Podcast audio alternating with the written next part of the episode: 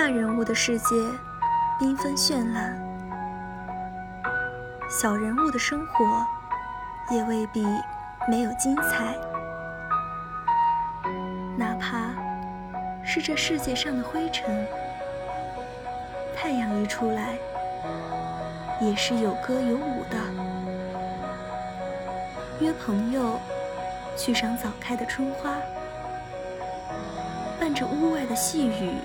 读一本闲书，和家人有说有笑的准备丰盛的晚餐，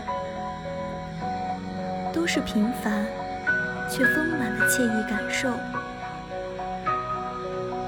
日常生活中的。